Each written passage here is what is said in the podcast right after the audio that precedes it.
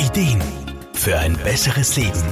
Der Wohlfühl- und Gesundheitsratgeber. Endlich erwachsen. Der Ernst des Lebens, der wie so oft betont wird, mit dem Schuleintritt beginnt, darf nun zur Perfektion gebracht werden. Kindisch sein ist bei vielen Menschen verpönt. Nach Ansicht von Lebens- und Sozialberaterin Irma Frumann, aber sehr schade. Endlich 18. Endlich tun und lassen können, was man will. Und niemand redet einem mehr drein. Endlich den Führerschein besitzen und vielleicht sogar schon ein eigenes Auto. Herz, was willst du mehr? Tja, so oder ähnlich stellt man sich's vor und dann kommt's doch ein bisschen anders. Erwachsensein hat natürlich seine Vorteile. Man darf seine eigenen Entscheidungen treffen, das Leben nach seinen Vorstellungen gestalten. Allerdings bringt Erwachsensein nicht nur Rechte mit sich. Da gibt es schon die ein oder andere Pflicht. Man kennt es natürlich schon aus der Schule, aber ganz ehrlich, im Berufsleben, in einer Beziehung oder wenn man seine eigene Familie hat, da schaut die Sache dann schon noch ein bisschen anders aus. Da kann es schon sein, dass man so seine Vorstellungen vom Ich kann machen, was ich will, eventuell ein wenig korrigieren muss. Kaum jemand, der sich nicht hin und wieder beim Gedanken ertappt, ach, könnte ich doch nochmal Kind sein. Man war zwar zum größten Teil fremdbestimmt, aber trotzdem war das Leben im Nachhinein betrachtet doch ein wenig einfacher. Sich hin und wieder diese Leichtigkeit, diese Unbekümmertheit ins Leben zu holen, das rät Irma Frumann auch ihren Klienten. Es kann ja jeder halten, wie er will, aber für mich ist es unglaublich wichtig, das Kind in uns mit dem Erwachsenwerden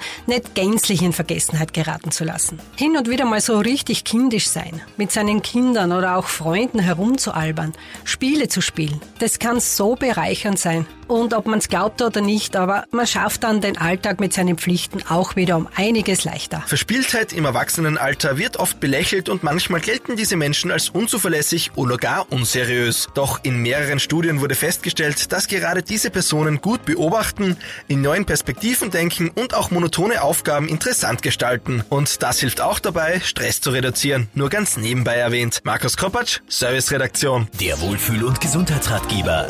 Jede Woche neu